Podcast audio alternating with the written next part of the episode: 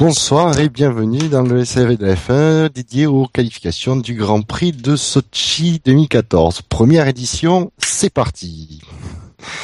Pour ma pour m'accompagner ce soir, ben, nous avons des piliers, un petit nouveau. Donc je vais dire bonsoir Gugus.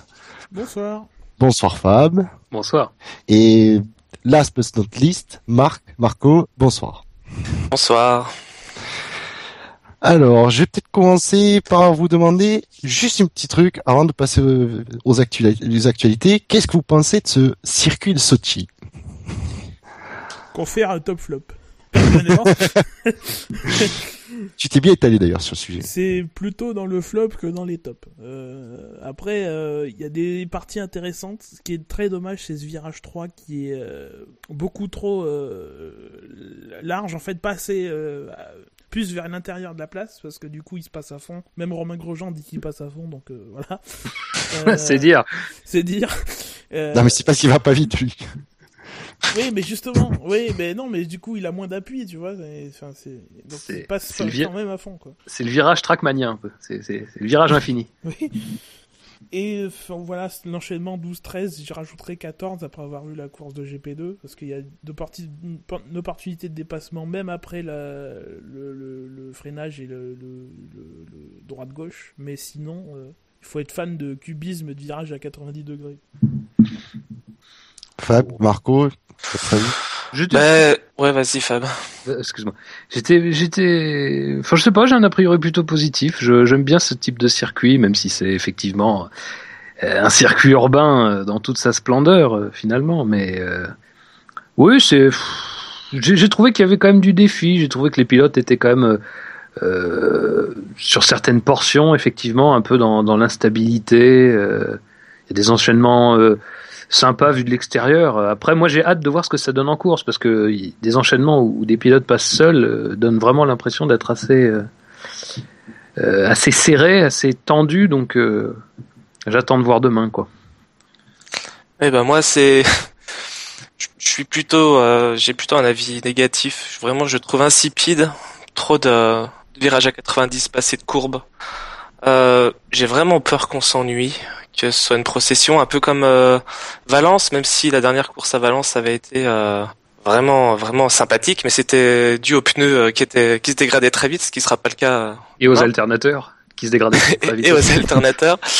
Mais j'ai vraiment peur qu'on s'ennuie terriblement. Bah, après, on n'est pas à l'abri d'une d'une belle surprise, mais. J'aime bien. De, toute façon, enfin, la, la propension d'un circuit à proposer du spectacle ne présage jamais de rien, puisque oui, c'est les, pilotes qui font la course. on a eu des bonnes courses en Corée, c'est donc euh, tout est à peu près possible. ah, je préférais la Corée, hein. choisir entre les deux. Euh. Ah, il y a beaucoup plus de diversité en Corée, ça c'est clair qu'il y avait trois secteurs bien distincts, alors que là, bon, euh, t'enlèves le virage 3 et le freinage en appui. bon. Donc voilà, j'ai pu les premiers. Euh, personnellement, moi je trouve que avec ces magnifiques bâtiments euh, au, milieu et autour du circuit, les couleurs du circuit, j'ai l'impression de voir un Bahreïn version 2, mais euh, euh, pas un Abu Dhabi pardon version 2. Mais voilà, c'est pour qu'il y a la mer aussi à côté. Euh... Après, j'espère qu'on n'aura pas les courses aussi ennuyantes qu'à Abu Dhabi, mais ça c'est. Ils le veulent de nuit dès l'année prochaine. Je pense que ça aurait une meilleure gueule à la télévision, mais ça change pas le circuit. Hein. Non mais faudra faire attention parce que s'il est de nuit quand même, euh, la venue de Poutine pourra illuminer le circuit donc. Euh... Moi je serais, je serais attention. Attends, il paraît qu'ils ont allumé la flamme olympique euh, oui hier soir. Oui, apparemment. Mais il faut bien rappeler que c'était le village olympique qui l'a servi pendant deux semaines. Hein ou trois. Mais, apparemment, t'as pas le droit. Je... A priori, ils ont pas le droit. Enfin, tu peux pas mettre dans une vasque olympique une flamme qui n'est pas la flamme olympique. Oui, non, mais on est en Russie, euh, ils le prennent. on a tous les droits. Euh. De toute façon, il y a des tanks et des desserts autour euh, de Sochi, donc c'est bon. Bon, messieurs, je vous propose de revenir de sérieux deux petites secondes parce que nous allons aborder euh, la partie actualité. Forcément, dans l'actualité, ben, on va revenir un peu sur ce qui s'est passé dimanche dernier et l'accident de Jules Bianchi. Et avec des nouvelles informations, puisque la FIA a fait une conférence de presse dans laquelle elle a révélé plusieurs nouvelles informations, notamment sur le déroulement des du côté organisationnel des secours et ce genre de choses, et notamment qui a fait un peu, qui a fait quoi durant ben, durant ce moment délicat à gérer. vous, vous nous rappelez un peu les ce qu'a dit la chien ah, c'est nous qui devons faire le boulot. c'est pas très bah. Non, mais globalement, il n'y a pas énormément de nouvelles informations. Euh, alors, c'est plus du chiffrage, le fait, par exemple, que le, transfert à l'hôpital était euh, prévu pour être, euh, se passer en 25 minutes, qu'il a duré 32, mais que selon le, médecin, ça n'a pas influé sur l'état de, de, Jules Bianchi entre le départ et, et l'arrivée. Euh, l'histoire de qui euh, pouvait décoller mais qui ne pouvait pas atterrir à l'hôpital donc euh, donc voilà. Mais sinon pas beaucoup de grosses informations. Je rajouterai quand même, c'est pour moi une, une information qui était que j'attendais, c'est de savoir qui avait donné l'initiative à, à, la dépanneuse d'intervenir sur la voiture de Sutil parce qu'on a beaucoup euh, supputé que ça viendrait de, de, de, la propre initiative des commissaires sur place, et euh, alors que moi j'attendais d'avoir confirmation de savoir si c'était la, direction de course ou pas. Et effectivement, c'est bien la direction de course qui a euh, qui a demandé au commissaire d'intervenir. Je trouvais que c'était important de dédouaner un peu, de, pour pas coller la, responsabilité, euh, comme beaucoup euh, se précipitaient à le faire, sur les commissaires de, de Suzuka que j'ai trouvé quand même extrêmement compétents et, et rapides à, intervenir. C'est ça, enfin c'est un peu ce qu'on disait depuis euh, l'accident de dimanche. il était assez net dans tous les, de tous les, à tous les points de vue que les procédures avaient été respectées, qu'il n'y avait pas de faute notable qu'on cherchait pas à cacher quelque chose en montrant, en ne montrant pas les images, euh, simplement que voilà que, ça va servir de base à une nouvelle réflexion euh, sur sur certains aspects. On, parle du, de fixer une véritable limite à la vitesse maintenant sous drapeau jaune ça fait partie des interrogations qui avaient été soulevées. Euh, après, bon, alors quelque chose de plus nébuleux, mais une plus grande prudence quand on utilisera les, les engins de, de, de dépannage. Bon, là, qu'est-ce que ça veut dire? Est-ce que ça veut dire qu'on mettra la voiture de sécurité? Est-ce que ça veut dire que, que ça, ça rentre dans ce qu'on dans la limitation de la vitesse sous drapeau jaune?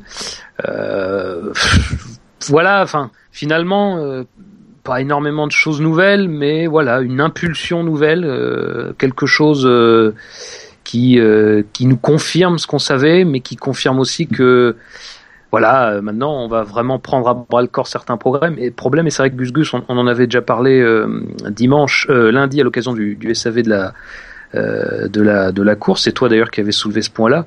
mais c'est vrai que parmi les choses qui n'ont pas forcément été beaucoup soulevées, euh, parce qu'effectivement il y a une émotion particulière autour de l'état de Jules Bianchi, euh, bah, c'est aussi le fait que les pilotes sous drapeau jaune sont, euh, ne sont pas euh, enfin, en, tout cas, s'ils respectent effectivement euh, la lettre, ne respectent pas l'esprit, parce que incités aussi par les instances qui leur ont permis de chiffrer un petit peu leur ralentissement. Donc, ça a été dit, ça a dit Bianchi a ralenti, mais c'est une affaire de nuance. D'autres n'ont pas ralenti. Pérez disait dès jeudi à Sochi que les pilotes, enfin, admettait voilà que les pilotes ne ralentissaient pas suffisamment sous drapeau jaune.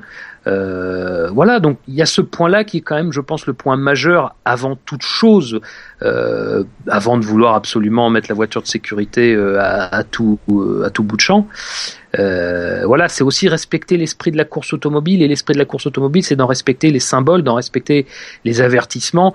Le drapeau jaune, malheureusement, et l'accident semble en être une cause, une partie de la cause évidemment, mais voilà, c'est un symbole qui veut dire quelque chose qui a une véritable signification parce que c'est pas qu'une, euh, c'est pas que, que demander au pilote de ralentir, c'est ralentir parce que des gens interviennent, parce qu'il y a une voiture qui est, euh, hors piste mais qui est en position de, de probablement être percutée, parce que des engins de dépannage interviennent.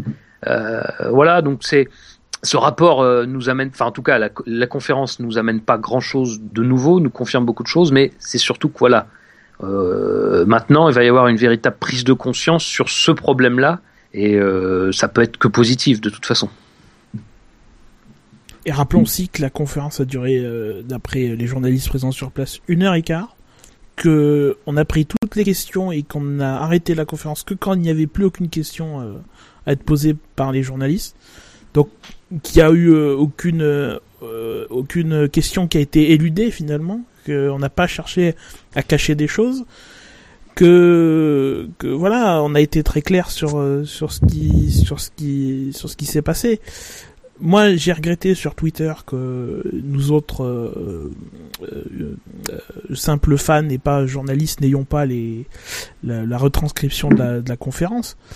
Après, et ça s'est déroulé devant au moins une centaine de journalistes. ils ont posé toutes les questions qu'ils ont voulu. Donc après, venir dire que c'est curieux que la FIA ne, ne, publie pas la retranscription de la conférence, c'est quand même Enfin, faut être vraiment très exigeant, euh, voir, euh, enfin voilà, pour euh, pour dire ça. Quoi. Oui. oui, effectivement, c'est plus sur la procédure que qui, qui c'est la procédure plus qui est remis en cause que le la faute de quelqu'un même. C'est ce qui en ressort, du coup. Non mais de toute façon, faut être faut être très clair. Quand la FIA dit qu'il y a eu aucune faute par rapport aux procédures, c'est par rapport aux procédures utilisées jusqu'ici, notamment par rapport aux grues, etc. Mais des procédures qui finalement vont être changées parce que euh, bah, la FIA n'a pas attaqué le problème, mais aussi, et comme le rappelle très bien euh, Dino dans son deuxième article sur le sur l'accident, et comme on l'a défriché aussi euh, lundi dans, dans l'émission, euh, personne n'a bougé le petit doigt quand les problèmes avec les grues ont commencé à arriver. Euh, tout le monde a accepté euh, les clarifications de règlement sur les drapeaux jaunes. Et donc voilà, c'est ça qui fait qu'on en est là. Et d'ailleurs, ça m'a bien fait ça m'a un peu consterné de voir euh, Julien Febro et, Thibault Larue euh, voilà émettre des critiques sur cette conférence alors que bon on est tous finalement dans le même panier on est tous quelque part euh, responsable de, de, de, ce qui a mené à l'accident, pas de l'accident en lui-même, mais des, de ce qui a mené à, l'accident. Marco, un, avis sur la conférence de la FIA euh, Un avis, oui. Ou quelque chose à euh, rajouter? Non, mais ce qu'il faut, je, fais un peu le parallèle avec avec les accidents dans, dans l'aéronautique. L'accident, c'est toujours un, une accumulation de facteurs euh, qui sont qu'on peut éviter ou non d'ailleurs. Et c'est malheureux, mais euh, c'est comme ça. Et euh, voilà, il faut apprendre de, de ses erreurs et puis pour améliorer la sécurité. Et il y aura toujours quelque chose à améliorer, toujours quelque chose auquel on n'aura pas pensé qui, eh ben, qui, qui frappera quoi. Et, et c'est malheureux, mais bon.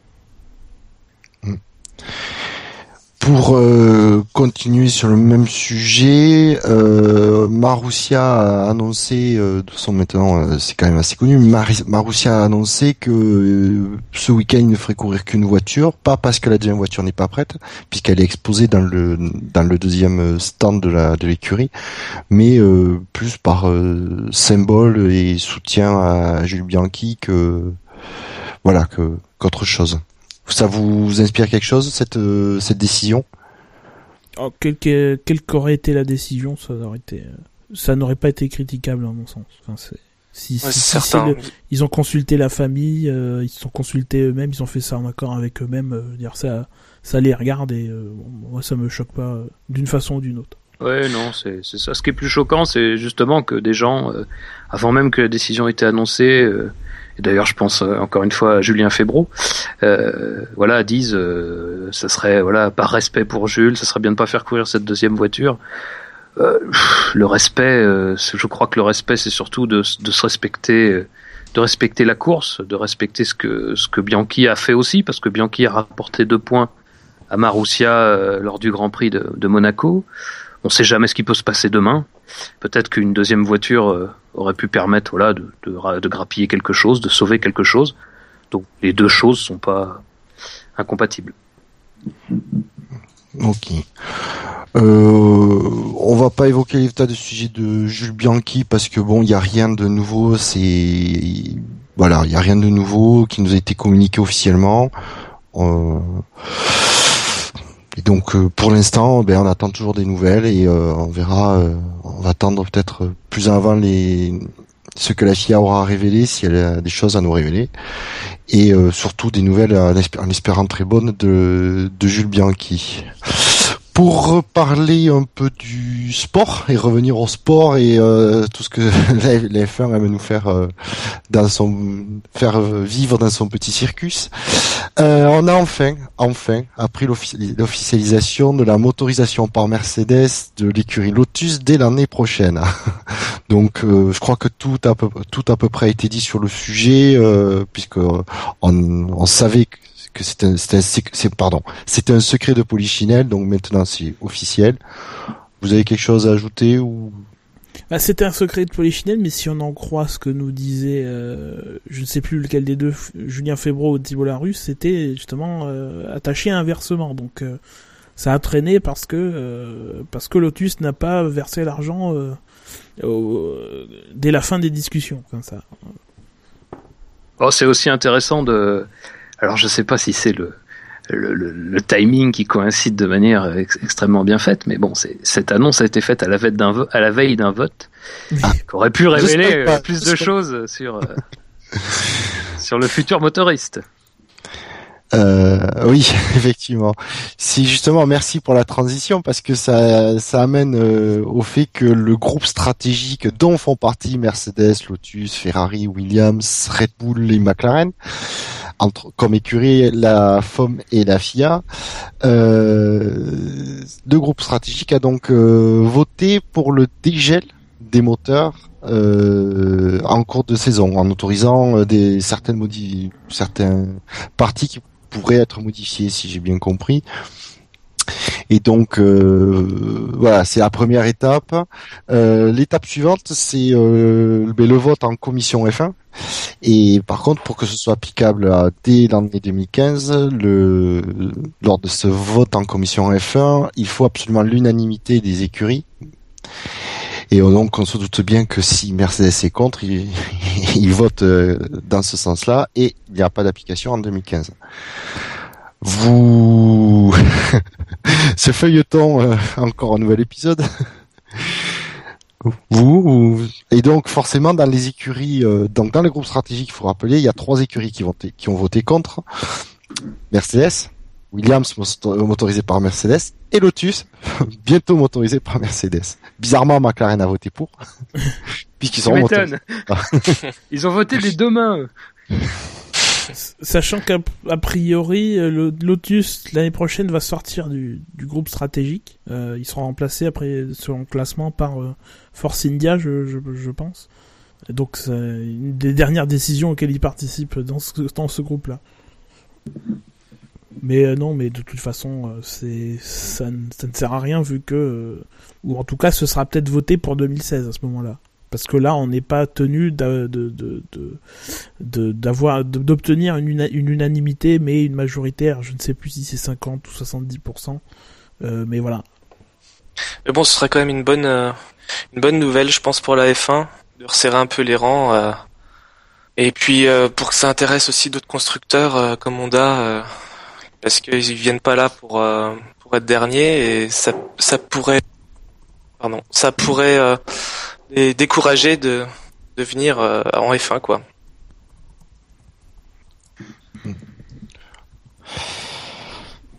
Rien à ajouter sur le sujet? Euh, si, c'est juste une petite remarque comme ça.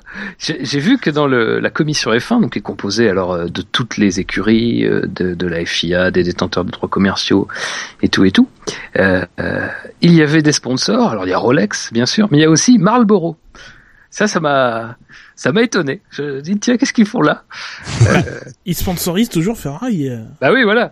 Donc euh, c'est c'est toujours intéressant de, de, de connaître la composition exacte de ces de ces instances là. Donc euh, Rolex, Marlboro, il y a un seul motoriste puisque les écuries motoristes sont représentées par par le biais de leurs écuries. Renault, bien évidemment. donc c'est intéressant, c'est quand même une, une composition hétéroclite. Rappelons que fumais-tu oui. Oui. C'est pas bon pour la santé. Et que pas porter de Rolex avant ses 50 ans euh, peut amener, peut amener au même résultat.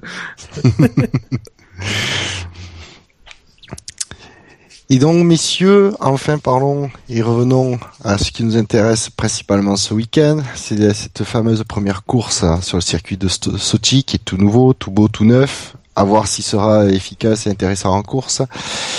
Et donc, pour le, pour rappel, pour tout ce qui touche aux aspects petits techniques du week-end. Le commissaire pilote de la FIA, c'est Danny Sullivan, qui est un Américain, qui a effectué petite biographie la saison 1983, c'est-à-dire 17 courses euh, sur Tyrrell, dont le meilleur résultat est une cinquième place à Monaco, vainqueur en 1985 des 500 d'Indianapolis, pardon, qui a participé quatre fois au Mans et dont le meilleur résultat est il arrivé euh, troisième sur euh, Porsche en 1994. Le circuit comporte deux zones de DRS, une entre les virages 1 et 2, si on peut appeler le premier le virage 1 un virage, c'est plutôt une courbe rapide, la détection se faisant dans la ligne droite, des stands, et la deuxième zone DRS, euh, détection avant le virage 10, et la zone est effective entre les virages 10 et 13.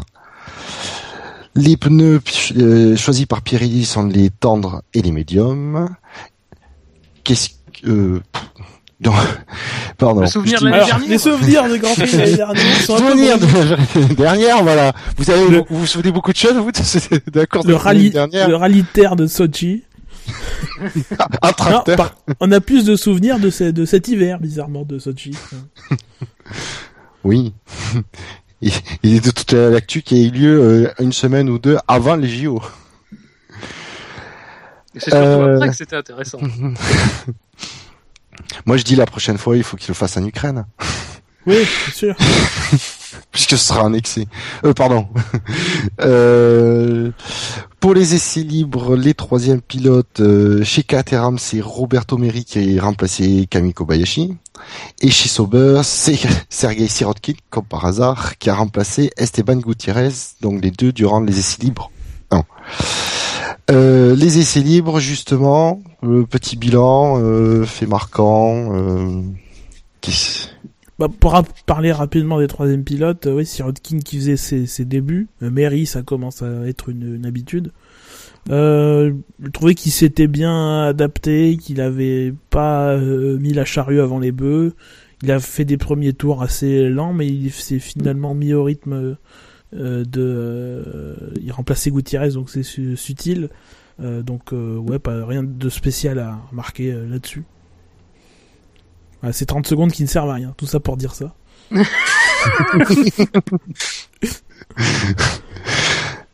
Et les, essais libres en eux-mêmes Rien d'intéressant. Honnêtement, ça a été un petit peu ennuyeux. Hein. Ben, après, c'est sûr que les essais libres déjà, il y avait la plupart, euh, c'est la, c'est la découverte de la piste, donc. Euh, euh, il y a déjà eu des courses sur ce circuit ou c'est vraiment le premier, le premier week-end de course qu'il y a? Il y a une course de championnat de voitures de tourisme russe, je crois, pour l'inauguration. D'accord. Donc pas vraiment, voilà, c'est une piste verte quoi. Elle, est à peine, on va dire, à peine baptisée si on peut dire ça. Oui, puis depuis de toute façon il a dû pleuvoir et neiger. Oh, ce troll. Ah mais ça fait bizarre de voir un... On n'est pas à Montréal, monsieur. Ah, il neige pas encore. Mais non, ça fait bizarre de voir euh, de voir que c'est une station balnéaire et qu'il y a eu les Jeux Olympiques euh, d'hiver. Mais euh, Attends le Grand Prix d'Europe en Azerbaïdjan, tu vas voir. Ouais, non, j'ai pas hâte. Par contre, il y, a un truc qui est très réussi sur ce circuit, je trouve, c'est quand même le, les stands, le paddock et la tribune principale que je trouve vraiment très très chouette. C'est vraiment le seul truc euh, que, que je trouve cool. Ah, bah après, c'est le jeu que chaque nouvel arrivant soit euh, le standard en la matière. Sinon, on régresse, quoi. Ouais. On a toujours dit que c'était Sepang, puis après ça a été euh, la Chine, puis après ça a été la Turquie, puis après, enfin voilà, ça a toujours évolué positivement dans ce sens-là. Il y a eu la Corée avec les, les, les frigos un peu éteints ou les trucs qui avaient été laissés d'une année sur l'autre, mais sinon. Bah, il faut bien accident de parcours. Hein. Tout ne peut pas être parfait. Hein. Ah oui, ça vous a vraiment pas inspiré les essais libres Bah, c'est-à-dire qu'il y a eu des séances plus animées. Euh... Heureusement. Ça, c'est la langue de bois, Fab, que tu nous fais. Bah non, mais qu'est-ce que tu, veux dire quoi? Il y a pas, il y, a- il y a eu des incidents en technique euh, et encore, c'était pas Ricciardo, c'était il en fin de séance et c'était un moteur qui de toute façon était en fin de vie, donc euh, C'était dans les libres 2, ça. ouais, dans les libres 2. euh, après, bon bah il y a Magnussen. euh, Si, si, il y a un beau rattrapage de Magnussen malgré tout, faut quand même le signaler. Oui, impressionnant. il était, il était proche de, de, de, de tâter le mur, mais, mais personne n'a encore euh, baptisé les murs, donc euh, on attend demain. Les beaux murs blancs, il faut bien mettre des traces de pneus. Oui, ils sont trop propres ces murs. Ah, Nelson Piquet, tu manques. Ça manque de couleurs, c'est pas très, c'est pas très Valence comme. euh, Vivement qu'ils mettent les couleurs. C'est pas Singapour qu'ils avaient peint aussi? Si, Si, oui, ils, avaient, ils peint selon les secteurs, euh, je crois. Chaque secteur et sa couleur. Tu sais, tu prends les, les, les, les pilotes pour des gamins de 4 ans, tu sais. tu dis, Alors, je suis où, là c'est surtout pour que les, les spectateurs puissent s'y retrouver. Parce que c'est quel morceau du circuit, ça? Bon, ben messieurs, je vois qu'apparemment les essais libres ne vous ont pas vraiment inspiré, mais je sens que Non, mais c'était, c'était, c'est, il y a quand même des, des trucs surprenants. Euh, euh, là, je vais lire mon top club. Euh, il y a quand même, il y a Alors. quand même, non, mais il y a quand même eu, euh, enfin, McLaren qu'on n'attendait pas à, à ce niveau, même si on, euh, on se doutait bien que c'était le vendredi euh, et qu'il y a les quantités d'essence qui jouent, etc. Visiblement, c'est un tracé qui les convient avec cette allocation de pneus. Euh, parce qu'ils sont plus euh, durs sur les pneus, donc ils les chauffent plus rapidement et là c'est un problème visiblement. Donc ça leur convient mieux, euh, voilà. Et puis il y a Toro Rosso, enfin on, on commence on commençait à pressentir ça à partir de Singapour où ça avait commencé à être un peu serré.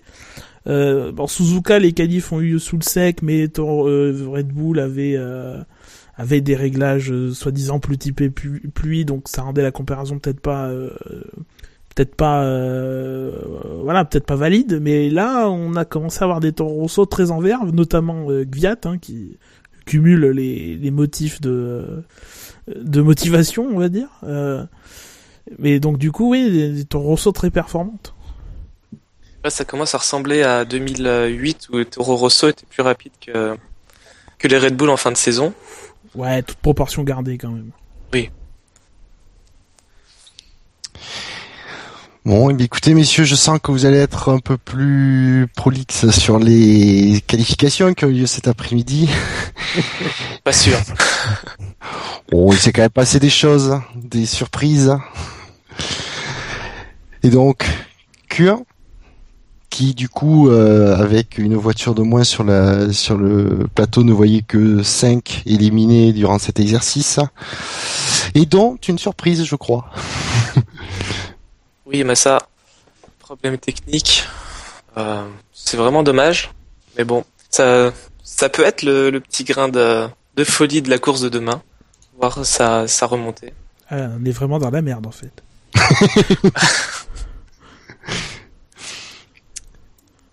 alors c'est quoi le problème exactement? C'est Vraiment, c'est l'arrivée d'essence qui se faisait mal. Ouais. ah oui oui oui Bah, ça va être une baisse de la pression d'injection, non Un truc comme ça. Ouais, voilà. Oui, oui. Je crois que c'est ça. Donc même, euh, même avec ce problème, il est plus rapide que, quasiment aussi rapide que les Lotus. non, ça c'est moche. Ça c'est un, un petit assassinat, c'est quand même euh, limite. Non, mais il faut quand même, euh, Ça, Ça c'est un monte la combat sous la ceinture. ça montre la différence. euh. Ça, ça, ça encourage Lotus. hein. Ça- Il voit bien que même avec un moteur Mercedes euh, pas aussi puissant, ils peuvent progresser l'année prochaine.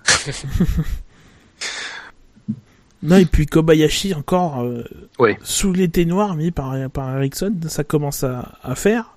C'était d'autant d'autant plus impressionnant à Suzuka que c'est quand même son circuit à, à domicile et le circuit qu'on sur ce qu'il connaissait le mieux. Alors Ericsson le connaissait aussi. Euh, là, bon, Kobayashi a aussi l'excuse de pas avoir fait les essais libres 1, mais euh, mais bon, euh, on s'attend quand même à ce que Kobayashi soit d'un calibre plus plus impressionnant que ce que qu'Ericsson et que ça ne le dérange pas tant que ça pour euh, aller le battre. Là, les, les écarts à chaque séance ont été de euh, 4, 5, 6 dixièmes, quoi. C'est, c'est pas compréhensible, je trouve. Après, euh, bon, c'est pas tellement sur la qualif, c'est plus globalement, mais euh, il arrive toujours un moment où pour les pilotes qui ont connu des, des, des écuries plus euh, qui, ont, qui, ont, connu des écuries meilleures il arrive toujours ce moment où bizarrement il, enfin voilà il stagne. C'est c'est c'est de toute façon vécu comme une régression. Kobayashi c'est un contexte très particulier parce qu'il est reconduit euh, course après course euh, là je je sais pas ce que peut espérer Kobayashi de cette saison quoi euh, là il est en train de enfin, déjà, c'est un peu traîné, traîné, traîné, et là maintenant, il, est, enfin, Ericsson est, est quasiment devant lui, quoi. Donc c'est, enfin, c'est terrible cette saison qu'il voulait absolument faire, l'argent qu'il avait absolument récolté. Euh, c'est, enfin, je, là, c'est, je, je crois que Kobayashi, malheureusement, il vaut plus grand chose sur le marché, quoi, parce que mais c'est ça, on l'avait, on l'avait dit avant la saison. Qu'est-ce qu'il vient faire dans cette écurie? Qu'est-ce oui, qu'il espère de, de, de, de Caterham? Il y a très franchement aucun, euh, très, peu à espérer. D'autant plus à ce moment-là, il s'est fait avoir sur la situation, sa situation financière de l'écurie qui, euh, qui visiblement était au bord de la, de la faillite avant Silverstone, qui a été sauvé euh, de justesse, mais qui est toujours un peu dans, dans la panade. Euh, voilà, c'est une à mon avis, c'est un mauvais choix. Je l'avais dit à l'époque, alors euh, voilà. du coup, euh, ouais, ça se confirme. Et là, il, là, il végète. C'est un peu, c'est dommage. Bah, c'est un pilote qui veut faire de la F1 coûte que coûte. Il aime, euh, il aime trop ça et c'est peut-être sa seule chance de, de revenir un jour. Et voilà, il l'a saisi. C'est, excuse-moi, mais c'est vrai que l'expérience des pilotes et surtout chez Caterham et même d'ailleurs chez chez Marussia, des pilotes qui ont eu à une époque une voiture qui était capable de jouer les points. Je pense à, je pense à Glock, je pense à Trulli, je pense à Kovalainen. Euh, à part Kovalainen qui a fait illusion une saison, euh, et encore, je pense que c'était surtout par la comparaison avec Trulli. Euh, voilà, malheureusement, c'est terrible, mais ça c'était un beau projet Caterham au début quand il y avait Trulli et Kovalainen parce que c'était quand même des, gens qui avaient une expérience, qui avaient des retours. Mais au bout du compte, quand tu as connu un tel niveau, on ne te regarde plus jamais de la même manière. Je veux dire, euh, Kobayashi en plus déjà il a, il a, il a fait une saison sabbatique, donc euh, bon, c'est le pire qui pouvait lui arriver quand t'es un, un pilote. Quand c'est ta première saison comme Ericsson, parce que malgré tout Ericsson, il va finir par sortir de cette saison avec un a priori positif. Euh, parce qu'au bout du compte, sur les derniers grands prix, il prend la mesure de, euh, son coéquipier. Euh, il se montre sous un nouveau jour. C'était le cas de Bianchi, c'est le cas de Chilton. quoique Chilton malheureusement subit le, cas Bianchi, mais voilà, quand t'es quand es pilote, de, c'est ta première saison, on n'attend rien de toi, mais quand t'es Kobayashi, on attend monts et merveilles, et malheureusement, tu tu t'auras jamais droit, même même voilà, même avec tes plus beaux rêves, aux monts et merveilles dans une écurie de fond de tableau. Maintenant, aujourd'hui, quoi. Donc c'est malheureux parce que Kobayashi était un beau pilote euh, de, de, fin, de Formule 1, mais là maintenant, je, je, vois pas vraiment ce qu'on peut espérer de lui, quoi. Bah, si ça peut lui servir de prise de conscience qu'il faut qu'il aille faire autre chose. Euh, oui. Moi je bah dis, moi je dis oui, qu'il aille au Mans ou c'est ce qu'on dit à chaque fois, qu'il aille au Mans, en DTM, en IndyCar, etc. ça doit être difficile pour un pilote euh, qui, rêve depuis toujours de faire de la F1 et de se rendre compte que, bah, que voilà, il est pas peut-être pas fait pour ça. C'est beaucoup dire, mais qu'il n'a pas forcément sa place dans cette catégorie, ça doit être qu'il n'y a plus sa place. Il a plus sa place. Il n'y a pas sa place, mais que le contexte des écuries fait qu'il faut apporter de l'argent. Euh, et, que voilà, si t'es pas un Vettel, un Alonso, euh, etc., euh, bah tu peux pas. c'est plus possible c'est comme Magnussen qui a dit que voilà, s'il faisait une mauvaise saison cette année, il n'avait pas sa place en F1, qu'il allait faire autre chose, mais à 19 ans, enfin 20 ans, je sais pas quel âge il a. Je trouve c'est dur de dire ça, c'est très très dur à vivre. C'est des drogués de F1, euh, ça c'est leur rêve quoi de voir que ça s'échappe, ça s'effrite petit à petit et ça doit pas être facile et pas tout le monde n'est capable de dire bah voilà, stop. Et donc, pour rappeler les les éliminés de Q1, nous avons en 17e position Ericsson, suivi de Massa, Kobayashi, Maldonado et Shilton termine euh, la marche, un peu comme d'habitude. les éliminés. L'écart, excuse-moi, l'écart entre Ericsson et Grosjean est que d'un dixième. Donc Ericsson aurait très bien pu se qualifier en Q2. Oui, c'est pas passé loin. D'ailleurs, Merci pour la transition. La, la Q2 les éliminés sont... Donc 11e, nous retrouvons Sébastien Vettel, 12e Hülkenberg, 13e Pérez, 14e Gutiérrez et 15e, 15e Sutil et 16e Grosjean. Sur cette Q2, qu'est-ce qui vous inspire? On sent que Vettel est un peu en roue libre. Hein. Oui, ça, commence à, ça commence à dire bon, faut aller, laisse, laisse couler. j'attends, j'attends 2015. Oh, c'est quand même une surprise de le voir euh, sur le carreau. Parce que même s'il se laisse un peu aller, parce que voilà, il sait qu'il sera plus là l'année prochaine, mais euh, c'est quand même un pilote, il a envie d'être devant. Euh, c'est plus rigolo pour lui. La surprise, c'est qu'il trouve pas de raison euh, pour laquelle il n'a pas réussi à se qualifier euh, en Q3 ou qu'il ou qu'il essaye même pas de la chercher. Moi, c'est plus là que je vois la surprise euh, qu'ailleurs, parce que d'habitude, il a toujours euh, il, il, te dit toujours qu'il a eu un problème. Moi, je dis, je, je dis pas que c'est, c'est faux ou, quoi que ce soit, mais voilà, il te justifie sa, sa, sa performance. Là, il, il sait pas trop, donc euh, bon, moi c'est plus là que je vois son son, son désintéressement. Mais c'est cette Q2, c'est un peu l'élimination des blasés, quoi, parce que il y avait tel, il y avait tel effectivement, euh, il y, a, y a Sutil. Alors là, Sutil, lui, c'est euh, encore Gutiérrez, dans ses déclarations euh, officielles en tout cas, il, trouve un intérêt à la, à la, bataille en fait parce que les sauveurs sont trop rapides pour ceux qui sont derrière, sont trop lents pour ceux qui sont devant. Donc eux ils se font leur petite lutte interne. Gutiérrez s'en satisfait, il a l'air même plutôt content dans ses déclarations. Euh, Sutil lui euh, c'est le l'encéphalogramme plat quoi. C'est voilà lui euh, c'est vraiment euh, alors est-ce que je sais pas ce que c'est lié à son avenir ou je sais pas, mais il est il est très euh, il est très désabusé. Grosjean qui plus que désabusé euh, m'a fait beaucoup de peine dans ses déclarations parce que ah oui. non seulement la voiture est mauvaise et, et il, il a pas confiance dans cette voiture, mais alors en plus comme comme les pilotes français en fait globalement euh, il a le, le, sur lui le poids de ce qui se passe avec Bianchi. C'est ça, ça, a l'air. Euh, je, je, franchement, je, je, en arrivant sur le week-end, je, je l'avais trouvé euh, relativement dégagé par rapport à Vergne, mais là sur cette interview, je sais pas, c'était c'était terrible quoi. Et ça avait l'air vraiment de l'avoir marqué. il se raccrochait à il se raccrochait à son à son à son fils, voilà, qui savait qu'il le regardait devant la télé. Enfin, c'était c'est presque envie de dire, elle avait tout envie de tout sauf d'être ici quoi.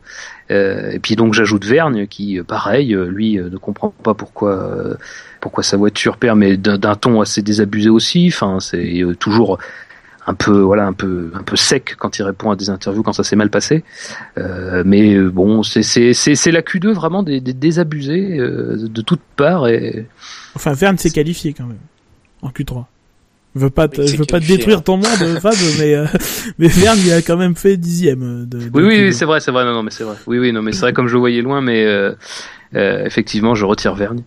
Euh, mais voilà, enfin, j'ai trouvé que c'était voilà, c'est une Q2 un peu bizarre, quoi. C'était. Mais dans l'ensemble, euh, c'est, enfin, c'est l'ambiance du particulière du week-end qui est comme ça. Ils sont tous un peu blasés. Euh, voilà, c'est vraiment difficile après ce qui s'est passé la semaine dernière et ils sont, on, sent que c'est quand même différent et qu'ils ont pas forcément envie d'être là. Oui, et pas que chez les pilotes d'ailleurs. Ouais, chez tout le monde. Non, oui. Le, je soulignerai la belle prestation en Q2 de. Voilà, la belle prestation, il a pas été, il est passé en Q3, mais euh, il s'est bien lâché quand même le, le petit Russe euh, Daniel Kiat, j'ai trouvé, qu'il arrivait avec sa, j'allais dire modeste Toro Rosso, mais. Oh voilà, de toute façon il, a, il s'est bien lâché euh, même en Q3. Hein. Mais oui, effectivement Q2, oui, c'était pas mal aussi. Et donc, dernier tiers de, cette qualification, la Q3. Je rappelle euh, l'ordre. Hamilton a, bien, sûr décroché la pole devant Rosberg, puis Bottas. En suivent Magnussen, qui, euh, Kiat, Button, Ricciardo, Alonso, Raikkonen et Vergne termine la, la marche des 10 premiers sur la grille. Allez, vas-y Fab, parle-nous de Vergne, c'est le moment. c'est bon, là, je sais pas, j'ai trouvé qu'il avait répondu d'un ton. Euh. non, mais Verne, ça fait mal, hein, encore une fois. C'est. Giat a vraiment, euh, pour le coup, euh, pris la mesure de, de ce tracé, de l'enjeu, de, de ce qui reposait sur lui. Ça l'a, ça l'a vraiment boosté. Il, d'ailleurs, c'est euh, d'ailleurs voilà, il améliore son temps entre Q2 et Q3. C'est pas tout le monde l'a pas fait. Bon, c'est très léger hein, pour lui, mais tout le monde l'a pas fait. Euh, voilà, donc pour le coup, lui vraiment, euh, c'est. Et d'ailleurs, j'ai trouvé intéressant pour parler de Viat un peu plus euh, pour, pour l'avenir, mais ce que disait Prost, parce que c'est vrai qu'on entend beaucoup de choses sur, sur Viat depuis qu'on sait qu'il va être chez Red Bull la, saison prochaine. On a entendu beaucoup de gens dire que c'était trop tôt, qu'on comprenait pas par rapport à Verne, tout ça. Euh, Prost avait un avis tout à fait différent. Lui, il prenait la saison, euh, voilà, il prenait la saison, première saison de Gviat, troisième saison de Vergne. Il est au même niveau quasiment. Euh, c'est pas les deux dernières courses qui vont changer quelque chose.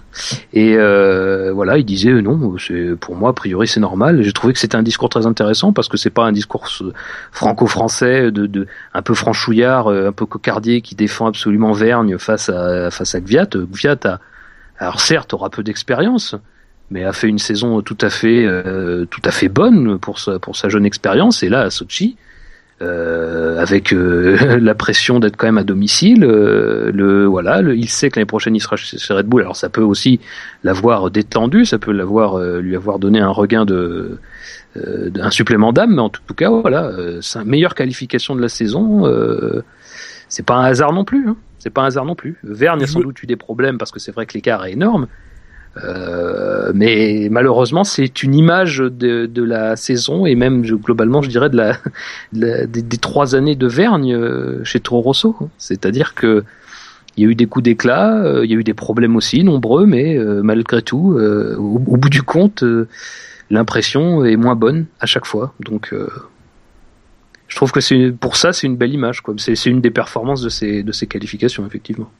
Je me demande si hors Monza 2008, c'est pas la meilleure qualif de Toro Rosso. En tout cas, le meilleur résultat en qualif euh, individuel. Enfin, la cinquième place. Euh, ouais, c'est bien on a vu. J'ai fait mieux. On a vu des sixièmes places, mais cinquième, oui, effectivement.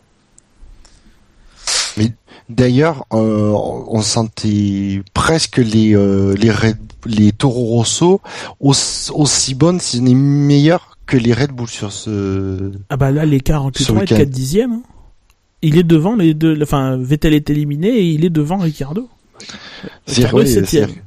Kvyat euh, bat Ricardo, c'est-à-dire les deux pilotes les plus en forme euh, dans leur écurie respective, et Vergne bat Vettel. Euh, euh pareil, c'est c'est vrai, c'est étonnant hein, d'avoir Toro Rosso faire. On, on, a l'impression de, de, remonter un peu dans le temps là, de quelques années. C'est étonnant, mais voilà. Après, je te dis, ça, ça se subodorait par rapport euh, aux dernières courses. Euh, même à, Spa, où les qualifs étaient sous la pluie, ils étaient pas loin les uns des autres. À, Singapour, euh, voilà, ça se sentait aussi. Même si les, les même si Verne s'était pas qualifié, je crois que Gviat oui. Euh, mais ouais, c'était, c'est voilà. C'est un peu le, sentiment qui qui finissent que, que Red Bull aussi finit en roue libre euh, Mercedes est inatteignable. Il, Ricardo sera probablement pas titré. Bon, bah, il faut finir la saison et euh, et, et c'est vrai que quelque part Toro Rosso aussi n'a pas trop grand chose à gagner. Ils sont loin devant euh, Lotus, ils sont loin derrière McLaren et et, et Force India, mais bon, c'est ils ont des choses à prouver l'un et l'autre. Enfin, Kvyat doit, doit légitimer le choix qui a été celui de Red Bull et, et Vergne essaye tant bien que mal de trouver un baquet. On sait jamais avec les points doublés en fin de saison, je connais pas l'écart entre, entre les écuries. Ah, oui. Une centaine de points là, c'est. Oui, c'est plié. Ouais, rien n'est jamais plié en F1, mais bon, il y a peu de chance. Il y quand même deux doublés, de, deux ou trois doublés sur les sur les quatre dernières courses. Bon, on ne sait jamais. ça, vaut, ça vaut une cote. il y a du pognon à se faire. Il y, en a à perdre, hein, on va pas se mentir. Oui, il y a surtout à perdre. Et donc, c'était la 38e. Attends, attends, attends, attends, attends. Ah, mais je sais pas, moi, petite... Parlons de Bottas, quand même. Bottas, ah. qui oh finalement... non, mais j'ai envie de parler de Ferrari. Ah, bah, vas-y. Allez, commence par Ferrari. Ah, bah, pour, pour rien. ah, bon. La future voilà, Vettel. C'était juste pour parler de Ferrari. Ah, c'est, c'est, il, il t'en remercie. non mais Bottas euh, voilà qui finalement sa sortie de notre torpeur à 3 à 30 secondes de la fin euh, qui euh, qui disait que lui voyait pas qu'il était en, en, course pour la pole, qu'il voyait qu'il améliorait. Et finalement, ces deux erreurs euh, sur la fin, je pense pas qu'il aurait eu la pole parce que euh, je crois que les Mercedes étaient plus rapides dans le troisième secteur. Euh, et du coup, je pense que ça va lui profiter parce qu'il va être du côté plutôt propre de la piste par rapport à, au, s'il avait réussi à, à, compléter son tour et à battre Rosberg parce qu'à mon avis, il était quand même en course pour battre Rosberg. Mais c'est ça parce que, enfin, moi je veux bien, mais je 4, il perd 4 Enfin, en gros, voilà, il arrive avec 4 dixièmes de débours sur Hamilton. Euh, les erreurs qu'il fait, quand même, euh, sont énormes. Enfin, ça, lui, ça, ça, ça, coûte du temps, quand même, ces, ces deux travers. C'est pas 6 dixièmes non, c'est 4. Il est 513 pour Hamilton, 920 pour Bottas. Ouais, mais il améliore pas en fait sur son tour. Son tour en 38 920, c'est pas c'est pas le tour qui finit là. T'es sûr de ça? Ah ouais, je crois, ouais. ah ouais, je crois. Attends, mais je vais chercher les temps. Vas-y. Mais vas-y, meuble Fab, pas moi. Alors moi, j'ai. Non, non, non. en tout cas, en tout cas, en tout cas, quoi, quoi qu'il, euh, quoi qu'il arrive, c'est quand même, euh, c'est quand même une belle performance de sa part. Euh, ah oui, ça. Parce que c'est vrai que très sincèrement, on voyait mal. Enfin, on voyait, on voyait mal ce qui pouvait empêcher les Mercedes d'être loin devant, pas seulement être en première ligne, d'être loin devant. Euh, là, il, est à 2 dixièmes de, de, Rosberg, à 4 d'Hamilton. Alors, je sais pas si j'ai un trou sur le fait qu'il s'agisse de son dernier tour ou du tour précédent. Alors, je te confirme que c'était son avant avant dernier. D'accord, d'accord, d'accord, très bien, très bien, d'accord. Non, non, mais voilà, c'est, euh, enfin, c'est super parce que c'était même pas, euh, enfin, il y avait pas vraiment de signe avant-coureur durant les essais, quoi. Euh, il a été, euh, il a été le chercher. Euh, c'est une belle performance. dans un contexte un peu étonnant parce qu'on le disait tout à l'heure, entre Q2 et Q3, c'est ça dépend. Il n'y a pas eu forcément toujours amélioration. donc, est-ce qu'il y a eu un changement au niveau de la piste est-ce que ça vient des gommes? Je sais pas, mais. Euh, Après, moi, je, je, vois les essais libres 3, il était quand même troisième à 3 dixièmes d'Hamilton. Donc, euh, bon, 3 dixièmes et demi, pour être tout à fait. Euh... Donc, ouais, je, je vais pas te dire que je l'avais vu, mais euh, donc on l'a peut-être pas assez remarqué, en fait. Oui, il y avait des signes qui pouvaient pointer en cette direction. Bah, c'est vrai qu'après, dans le. juste lire les signes. Dans les, dans les essais libres 3, je tempérerais un peu en disant que Hamilton a fait sa faute dans son dernier tour lancé. C'est vrai. Donc, euh, je, enfin bon, après c'est vrai que Bottas est, prêt euh, dans mes souvenirs, mais euh, je, voilà, je prenais en compte le fait qu'Hamilton avait sans doute pas été à, son plein potentiel. Bon, d'ailleurs, si tu appliques ce raisonnement-là en Q2, Hamilton est 6 dixièmes devant Bottas, donc c'est quand même un, écart conséquent.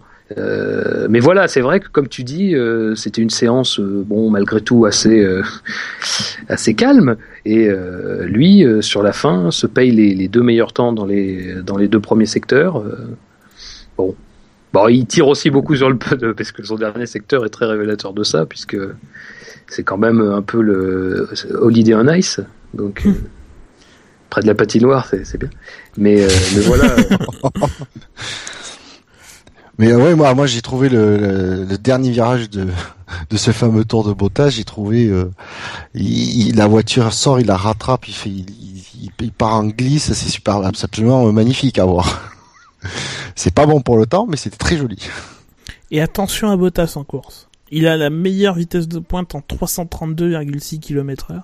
Euh, sur un circuit dont finalement euh, nécessite pas autant d'appui que, que, prévu parce que les Mercedes finalement ont sorti euh, étaient venus avec presque en config Monaco avec euh, des gros ailerons, des gros monkey seat, etc. Et finalement ils ont mis l'aileron de Spa. Donc c'est vous dire si, si finalement ils ont voilà pas beaucoup d'appui et donc un circuit qui convient finalement plus aux, Williams que, que prévu. Donc attention quand même à Bottas et à la remontée de Massa.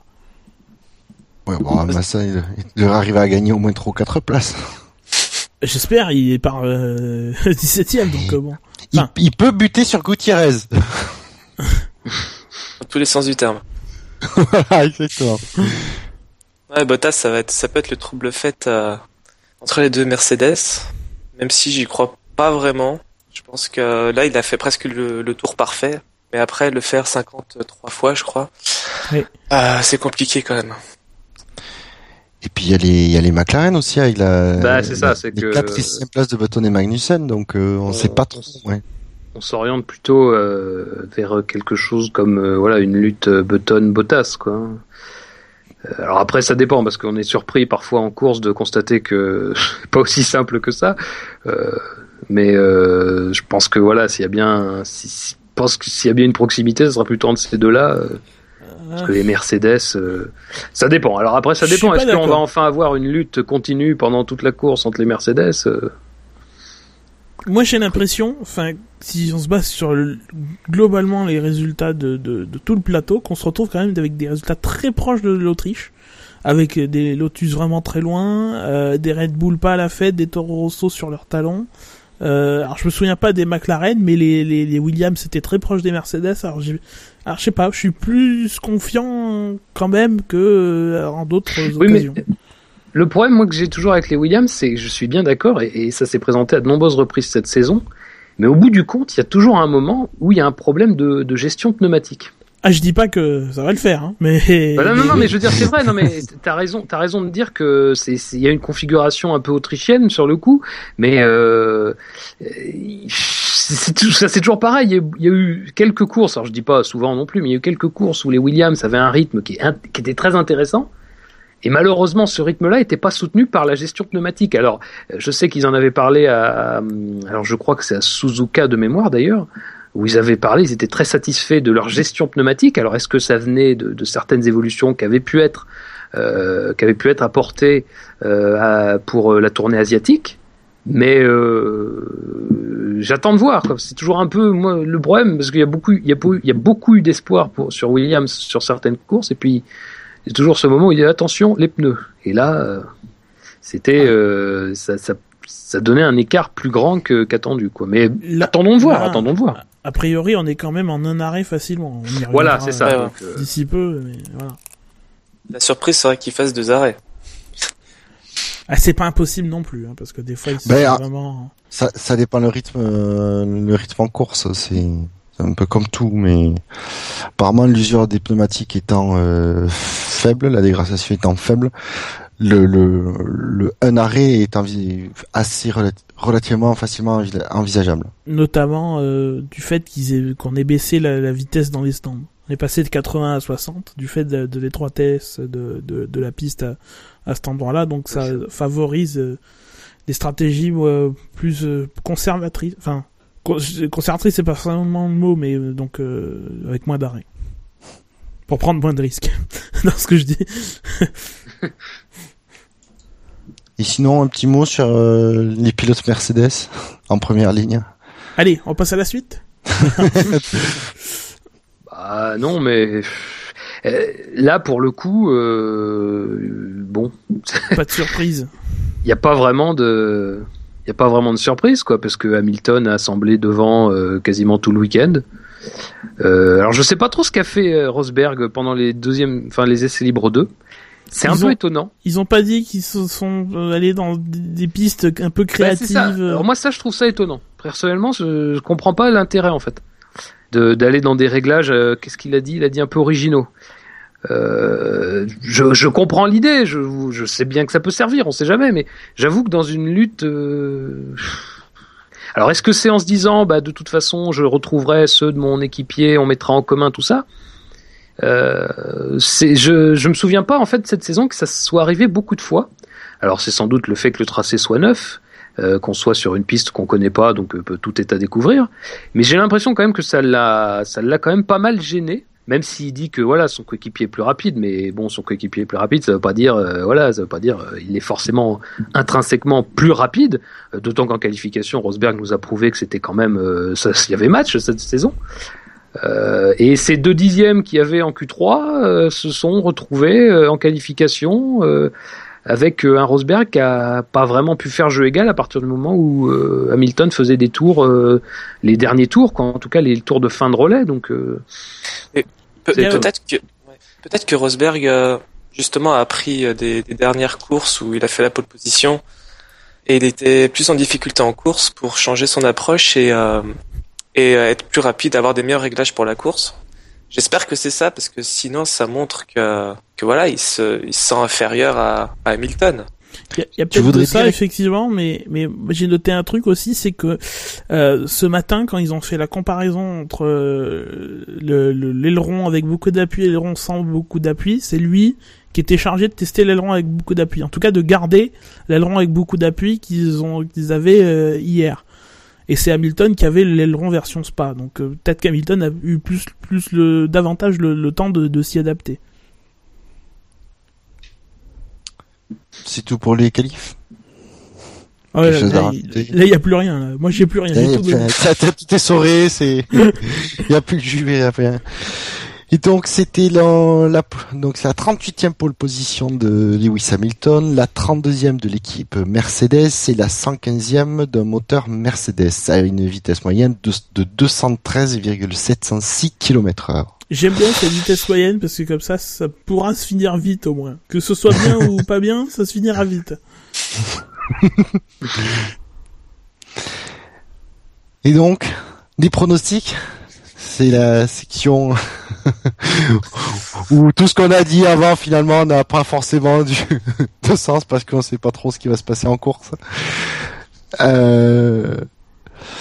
Pour commencer, juste donc pour revenir dessus, Pirelli donc a prévoir deux arrêts, mais comme euh, la dégradation des pneus s'est effectivement euh, s'avérait moins élevé que prévu, et du fait de la réduction de la vitesse dans les stands à 60 km heure, ce qui rallonge la durée, la durée d'un arrêt, le un arrêt, un seul changement de pneu en course est totalement envisageable. C'est même privilégié d'après leur communiqué du jour. Enfin, eux, ils partent sur un, arrêt et plutôt facilement. Donc. Euh. Alors, je t'avoue que je me suis pas tartiné tous les tout le communiqué. Mais je suis là pour ça. T'inquiète pas, moi, j'aime je, les tartines. tu aimes les faire aussi. voilà. Allez lire mon top flop. si vous c'est les trois heures.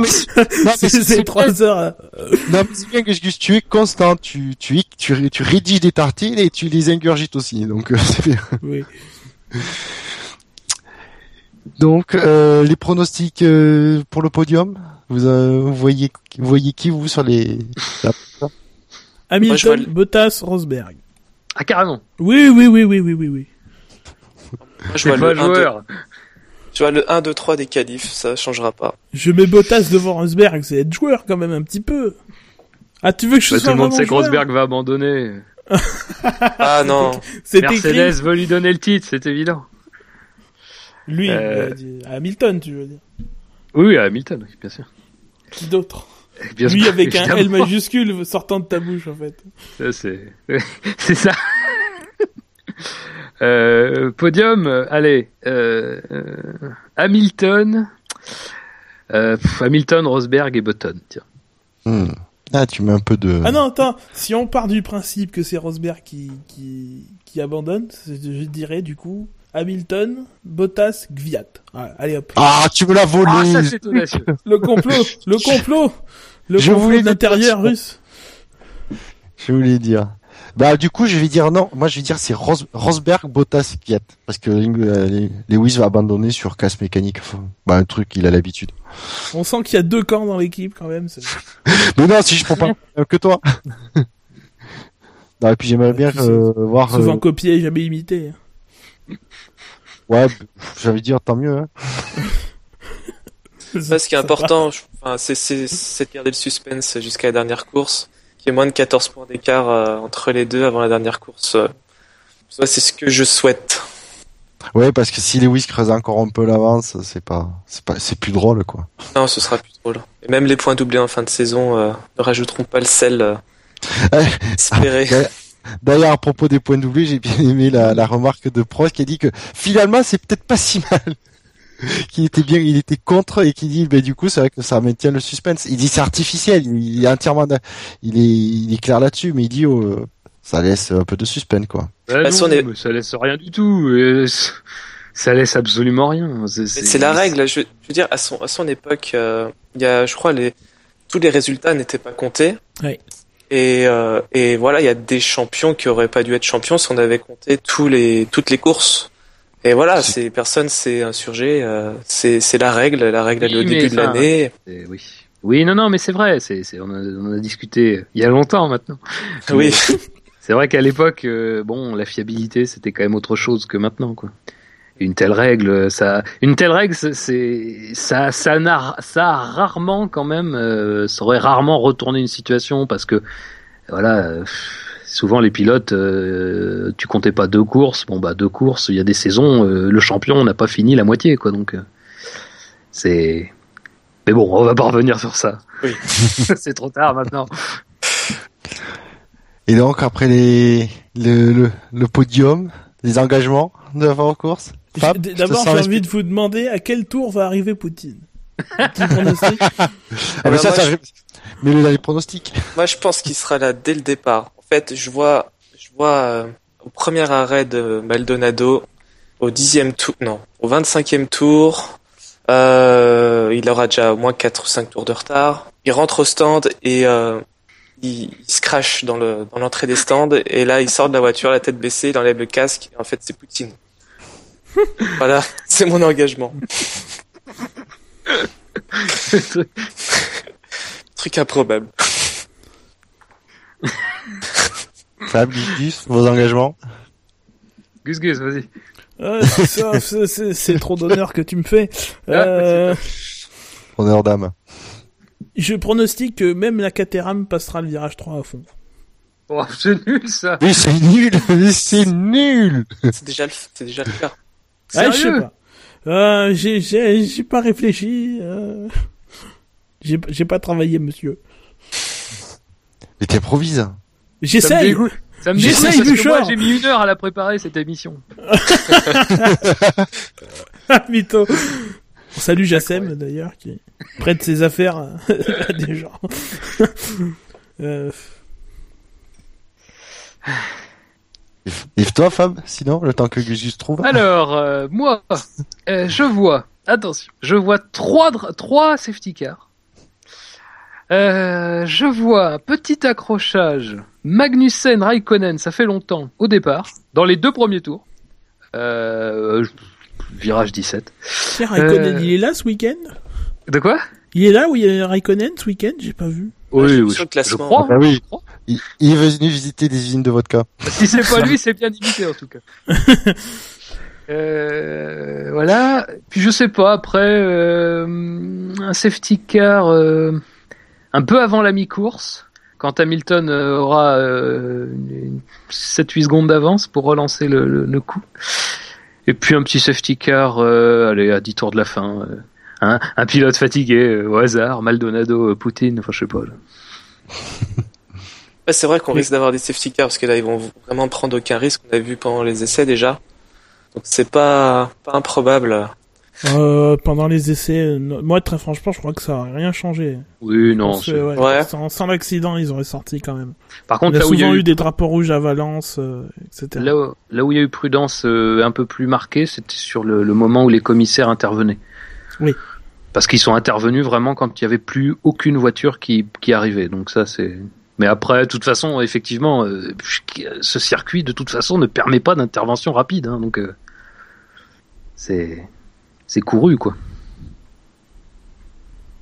Et donc, Alors, Gus, mon engagement, c'est l'interview de Vergne désabusé sera euh, sera vers euh, vers 14h20 à peu près Oh. avec avec le avec le riz de l'hostal. 14h20, non, 13h20, tu veux dire. Non, 14h20. Il la En ou- fin de course. Heure, heure le, heure- ah non, pas heure locale. Attends, heure locale, c'est à 15h. Ouais, c'est à 15h, ouais. 14h20 heure française. Parce qu'on part à 13h. Ouais, ce sera plutôt vers la fin de course, juste pour bien le dégoûter, de bien le dégoûter, tu vois. Dans le dernier tour. Alors qu'il se, alors qu'il se, se lançait vers un podium euh, Il se vaillamment battait conquis. contre Gviat pour le podium, pour la troisième place. Viat le pouce. Non, non, les quatre pneus de verre éclatent. D'un coup. Oui, parce que Poutine sera venu avec des snipers, bien sûr. tu lui donnes trop de pouvoir à cet homme-là. Moi, j'aimerais pas être son 850e ami. Tu sais, le gars, il doit y changer une seconde pendant toute la, pendant toute la course. Ah, c'est dingue ça quand même. C'est fou, ça. Vous auriez 850 passes? Euh, Vous êtes qui, monsieur? Vladimir Poutine. Euh, on doit avoir ça. Mais en fait, il a sa propre tribune. Oui, c'est ça. Mais co- comme Viat, mais enfin c'est pas la même chose. 4, il y a juste le nom. Et pour moi, l'engagement, oh, on va bien avoir un qui, qui, qui va avoir envie de faire un peu de patinage artistique, qui va aller euh, à la patinoire. non, je sais pas. Euh... Ben ici, mon engagement, c'est qu'on va avoir une course intéressante. Wow. Oh là là. Ah, ça Mais critique, ça, ça j'y crois. critique, mais ça fait pas mieux. Hein. J'y crois. Hein. Ah, moi, je crois surtout déjà le, euh, dès le départ au le freinage du deuxième virage, parce que mine de rien, il y a, le- ça va arriver vite. hein. Non, dans le premier tour, il n'y a pas de deuxième virage. J'ai vu la course de GP2, ce virage n'est plus un virage dans le premier tour. Et après un safety car. C'est vrai que il a, il est tentant ce, cet endroit du circuit. Par contre, il y a eu des pénalités. Donc, euh, bon, il faudra qu'il fasse Oui. Ver- Vergne va avoir une pénalité, bien sûr. Ça, c'est un bon engagement. Avant Oui. d'abandonner. Oui, pour un, un unsafe release comme d'hab. Voilà, ou alors euh, il Non, aura ça- doublé hors, hors trajectoire. et, euh, Oh non, tu es méchant, ça, la piste. méchant, Gus Gus, ça fait longtemps qu'ils n'ont pas eu euh, de- d'un safe release euh, Toro Rosso. Juste- justement, Se rappeler louche. souvenirs. c'est louche, il, il prépare quelque chose. Il C'est Helmut. Marco, qui sera à la sucette, qui allumera le feu vert, lui-même. Et puis il voit pas en 3D, donc. euh, Oh, c'est bas. Il aura mal apprécié la, la distance avec, euh, évidemment. Et c'est là qu'on apprendra, et c'est là qu'on apprendra, qu'on apprendra que Helmut Marco en plus est daltonien. C'est moche. On salue tous les daltoniens. Ah, j'ai rien Salut. contre les daltoniens. Par contre, contre J'es- Helmut J'espère bien. Alors, contre Helmut Marco, il... bon. Eh ben, non, ça n'aura pas été très joyeux, le pronostic sur ce coup-là. On parle pour Oh, toi. non. Alors, je te bon. promets une course faite de, de carbone et de, et de gomme, euh, machin. de- Non, de safety car, de safety car. Oui, mais ça va, ça va faire une plantation de carbone sur la piste de cette. C'est carbone. Qui, qui sème le carbone récolte euh, le- Les pénalités l'argent La Mercedes? Faut, La chute est, le début commence à commencer Il bien, faudra que tu lises le livre Savoir finir un dicton parce que écrit par un certain Dino, La répartie pour les nuls. aussi. ah, bah, c'est bon, on sera quoi t'offrir, euh, à Noël, euh, pour l'anniversaire. C'est gentil. faut juste qu'on les écrive. Oh, Dino, il nous écrira. Ouais, il nous fera une version audio, en tout cas. Bon, messieurs, euh, les petits rappels. Alors, on va pas avoir, on va avoir une petite pensée pour, euh, pour Jennifer qui, euh, qui doit être en train de pelleter du sable. Où qu'elle est là? Elle est sur le bateau, je crois. Bah, elle doit ramer alors. Oui? Aussi. Euh, n'oubliez pas de voter pour les Golden Block Awards. Vous le savez, c'est, vous pouvez pas le rater sur le site, c'est le carré noir à droite. Euh, Il y a l'application aussi, ça permet de voter deux fois. Et si en plus vous avez, euh, euh, vous avez, vous travaillez, vous avez un ordinateur au travail, vous pouvez aussi, avec l'accès internet au boulot, c'est pas bien, mais ça dure deux secondes, voter une troisième fois. Une tablette. Ouais, il faut pas que ça ait la même adresse IP. Ça marche pas sinon. Et voilà, donc votez le plus. Euh... Faites voter votre chat aussi si ça peut, ça peut marcher. Je crois. Non. S'il a pas le même Fab fait, ça, que vous, Fa- Fab fait ça tous les jours. ça fait beaucoup de voix. Oui. Et donc le, le SAVLF1 c'est sur iTunes, c'est sur Pod Radio sur la chaîne Alpha, c'est sur Podcast France, c'est sur Facebook, c'est sur Twitter arrobase le SAV.F1, c'est sur YouTube. Euh, si pareil c'est sur Google Oui. Ah oui. Euh, et donc la F1 sur Internet c'est Sur Sur- savf1.fr. Ouais, fait.